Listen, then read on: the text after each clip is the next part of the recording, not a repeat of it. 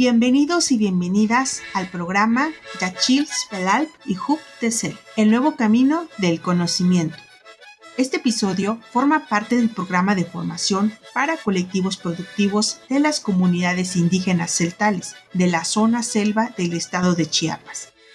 Una colaboración entre Ishim AC, el Nodo de Innovación Empresarial del IDID Ibero Puebla, Fundación ADO y Fundación Volkswagen.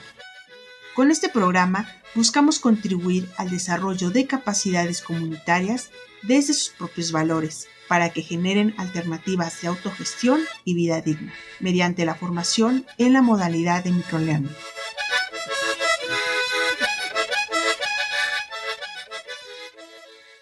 Parasitosis. Hoy hablaremos sobre qué es la parasitosis, sus síntomas, causas y medidas de prevención. Los parásitos son seres vivos que viven de otros seres vivos, como del cuerpo humano, para alimentarse y tener un lugar donde vivir. Los parásitos varían en tamaño, desde muy pequeños hasta gusanos que se ven a simple vista.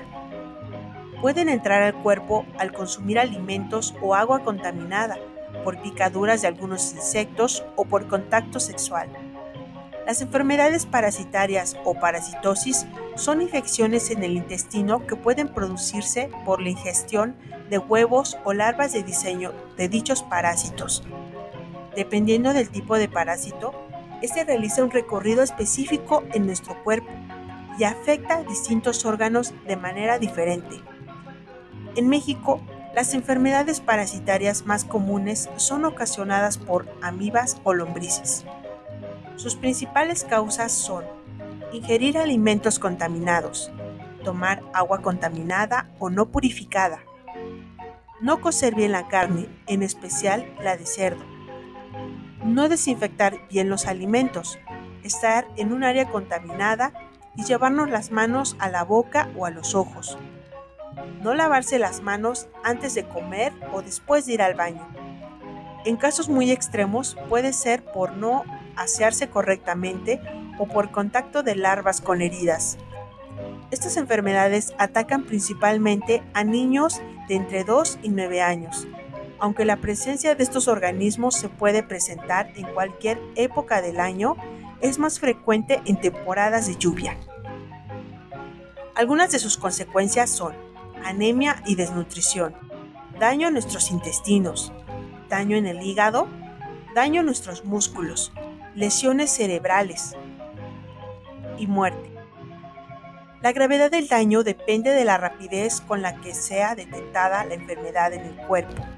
Sus principales síntomas son malestar general, inflamación abdominal, diarreas alternadas con estreñimiento, náuseas, mareos, disminución del apetito, en algunos casos dolor en la boca, del estómago y comezón anal, esas fecales con parásitos visibles.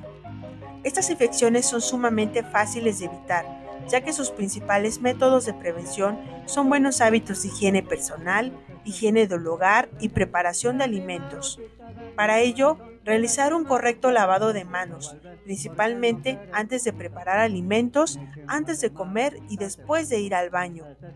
Mantener las uñas cortas y limpias. Bañarse de manera habitual. Si el agua no es potable, hervir el agua al menos 10 minutos. Lavar y desinfectar frutas y verduras. Evitar el consumo de carne cruda o mal cocida. Vigilar el adecuado manejo de la basura orgánica. Evitar caminar descalzos, especialmente en areneros y suelos de tierra. Lavar la ropa de cama. Asear la casa y evitar plagas como moscas, cucarachas, roedores, etc. Desinfectar y limpiar bien los baños. En caso de tener letrina, instalarla lo más alejada posible de la fuente de agua de la casa. Desparasitarse cada seis meses o mínimo una vez al año. Desparasitación de mascotas y animales destinados a consumo humano. Recuerda, tu salud está en tus manos. Hasta la próxima.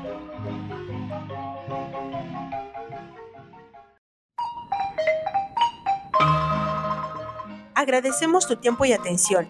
Escúchanos en nuestro próximo episodio. Otra economía es posible.